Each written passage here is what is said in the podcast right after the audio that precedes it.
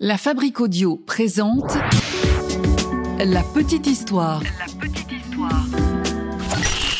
Www.lafabriquaudio.com Aujourd'hui, on parle d'une petite sirène. Elle a eu son biopic en 1952, un film intitulé Million Dollar Mermaid, alors qu'elle était encore vivante. C'est une femme qui a totalement chamboulé de manière positive hein, la représentation du corps des femmes, une nageuse qui a permis à toute une génération de femmes d'apprendre à nager, une entrepreneuse également qui a créé sa propre marque de maillot, une sportive incroyable qui a battu des records dans l'eau, une femme qui euh, est pourtant née avec un, un handicap aux jambes, mais qui a tout fait pour nager à contre-courant de ce que son corps et la société voulaient lui imposer. Aujourd'hui, c'est la petite histoire d'Annette Kellerman. Ah ouais.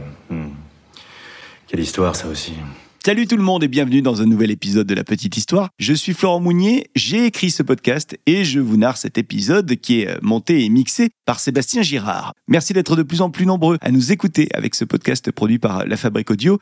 Vous êtes désormais plus de 75 000 à nous écouter tous les mois. Un grand merci à vous. On va saluer Roxane qui euh, nous a envoyé un message via la plateforme de Spotify. Il y a Mimi également qui euh, salue toute l'équipe de la petite histoire. Et puis nous avons aussi un message de, Michael, de Sandrine, euh, de Léa et puis de Flavie qui nous dit qu'elle adore les podcasts de la petite histoire. Vous aussi, notez ces, ces podcasts sur votre appli de podcast préféré.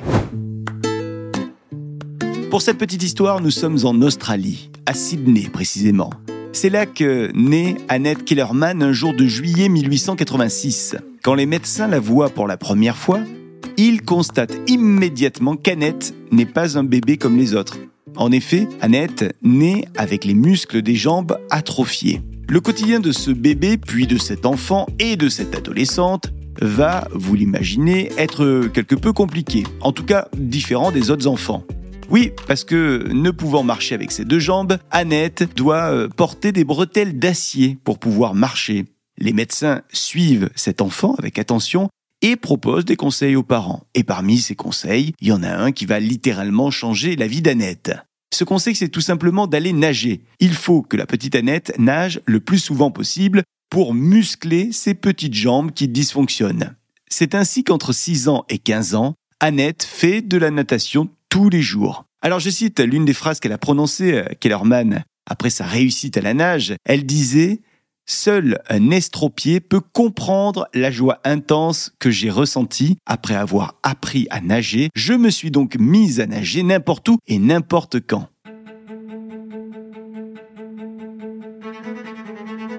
Plus les mois passent, plus Manette va devenir non seulement une passionnée de nage, hein, mais en plus, euh, on peut dire qu'elle sait désormais vraiment bien nager. La preuve, elle va même plus vite dans l'eau que ses congénères qui ont leurs jambes en bon état. Quand Annette arrive au lycée, dans la cour de récré et dans les couloirs, on la repère aisément à sa démarche. Et puis, un jour, alors qu'elle n'est même pas majeure, on vient la voir pour lui proposer officiellement de devenir, je cite, la sirène d'un spectacle. Ouais, on cherche une nageuse hors pair qui pourrait incarner une sirène qui nagerait au milieu de véritables poissons dans un aquarium.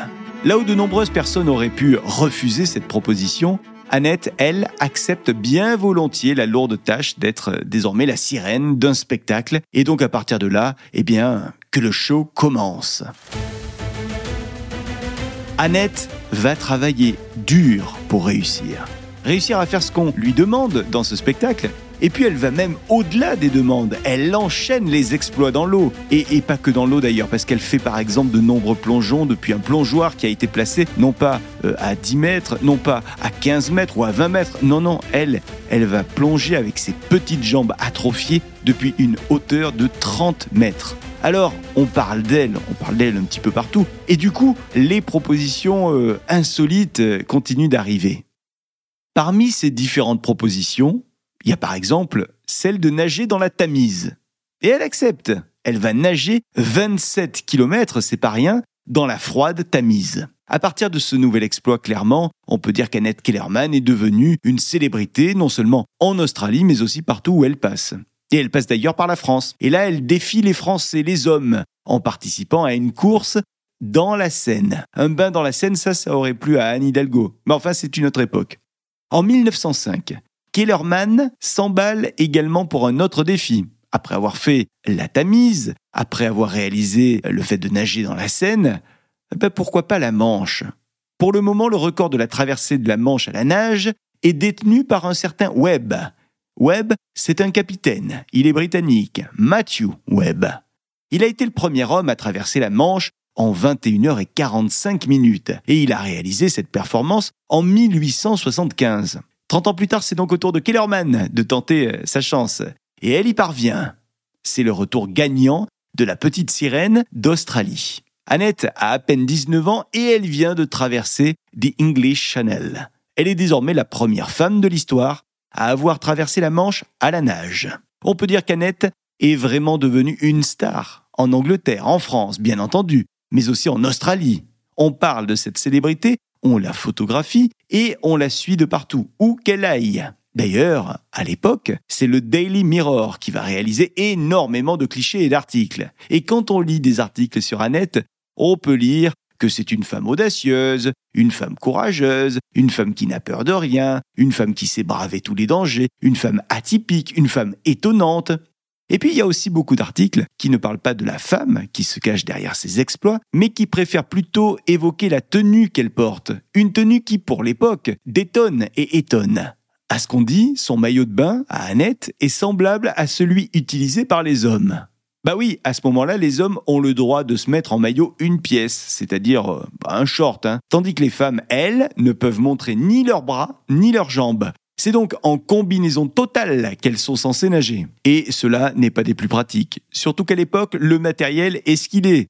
Et ce genre de vêtement n'a pas tendance euh, à vraiment flotter, bien au contraire. Ça agace au plus haut point Annette, qui décide donc de passer outre cette stupide règle, et elle nage donc dans un grand maillot, une pièce, comme les hommes, un maillot qui va lui permettre d'avoir les jambes et les bras libres. Oui, mais ça, ça ne plaît pas à tout le monde. Enfin, euh, surtout aux hommes, qui ne veulent pas voir de nageuse, je cite, dans une tenue dénudée. Et donc, plusieurs fois, la championne va être arrêtée. Alors qu'elle sort de l'une de ses baignades, on l'arrête pour, je cite, tenue indécente. C'est le cas aux États-Unis par exemple, où elle est venue passer du temps à Boston, sur la côte Est, pour nager. Nous sommes en 1907 et sur cette plage de Boston, la police est là. Elle euh, surveille. Et elle voit donc la nageuse, qui est dans son maillot une pièce. Alors la police se rapproche d'Annette et lui demande d'arrêter de montrer ses bras, ses cuisses ainsi que ses jambes. Ces fameuses jambes qui lui ont joué un vilain tour à sa naissance mais qu'elle a réussi à dompter. Kellerman refuse de se mettre dans la tenue exigée par les services de l'ordre et donc euh, elle se retrouve incarcérée. Bon, elle est finalement relaxée rapidement parce qu'elle a trouvé un argument infaillible pour sortir de prison. Elle dit que, en fait, si elle est dans cette tenue, c'est parce qu'elle est handicapée et elle ne peut pas nager autrement, à cause de ses jambes malades. Eh ben, ça marche. En tout cas, ce jour-là, les policiers font mine de comprendre, d'être indulgents. Ça a marché une fois, mais vous imaginez bien que notre Annette a été arrêtée de nombreuses fois. Elle a, à une époque, son abonnement à la prison, ou plutôt à différentes prisons, puisqu'elle ne cesse de voyager, Annette Kellerman. Mais un beau jour, un juge finit par autoriser le port du maillot une pièce, à la condition qu'une robe soit portée par les nageuses jusqu'au moment de se mettre à l'eau. Alors ça, c'est quand même une petite révolution pour Annette, mais aussi euh, pour de nombreuses femmes qui veulent aller se baigner librement. Et du coup, dans la tête de tout le monde, Annette est un peu légérie de ces nouveaux maillots une pièce. Elle représente un petit peu ce combat pour le maillot une pièce. Alors, euh, ça lui donne une idée à Kellerman. Pourquoi ne créerait-elle pas sa propre ligne de maillots de bain? Voyez, ça serait une marque qui pourrait porter son nom et qui proposerait des maillots pour femmes, exclusivement pour femmes, des maillots légers, des maillots qui libèrent le corps des femmes. De quoi nager comme un poisson dans l'eau. C'est donc le grand départ pour euh, sa nouvelle vie de femme d'affaires. C'est pour ses prestations de nageuse, mais aussi pour ses actions féministes et ses actions en tant que, en tant que femme d'affaires que Kellerman a été connue. Elle donne aussi beaucoup de conférences à l'époque, des conférences sur la natation, l'art de nager, la danse dans l'eau, et elle propose d'ailleurs des démonstrations de ses nages dans une piscine en verre pour que les spectateurs puissent observer tous ses gestes. C'est vraiment une, sirène, notre Kellerman.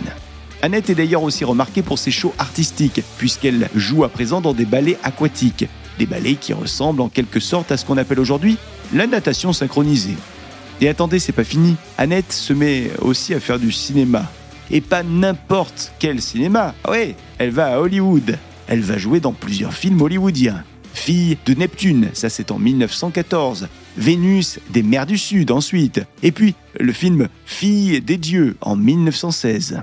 Annette Kellerman est une super vedette de cinéma. Du cinéma muet bien évidemment, mais du cinéma de haute voltige avec toutes ses prouesses physiques qu'elle continue à faire à l'écran. Le journal Le Figaro, à l'époque, disait d'elle dans ses articles qu'elle était fascinante dans le film La fille de Neptune. Et le journal rappelait que Miss Annette Kellerman avait des mensurations qui se rapprochaient exactement de celles de la Vénus de Milo, ce qui lui valait donc le titre de femme physiquement la plus parfaite du monde. Kellerman a écrit d'ailleurs dans l'un de ses ouvrages que, je cite, Si les lecteurs suivaient mes conseils, ils pourraient eux aussi avoir une silhouette aussi parfaite que la mienne. Annette va longtemps garder ce maillot qu'elle a tardé à faire accepter au monde entier très masculin. Mais ce maillot, un peu par provocation sans doute, elle va finir par le laisser de côté pour apparaître toute nue dans le film La fille des dieux. Elle est du coup à cette occasion la première actrice de l'histoire à apparaître nue dans un film hollywoodien. Et ça, ça va encore faire jaser bien du monde, vous vous en doutez.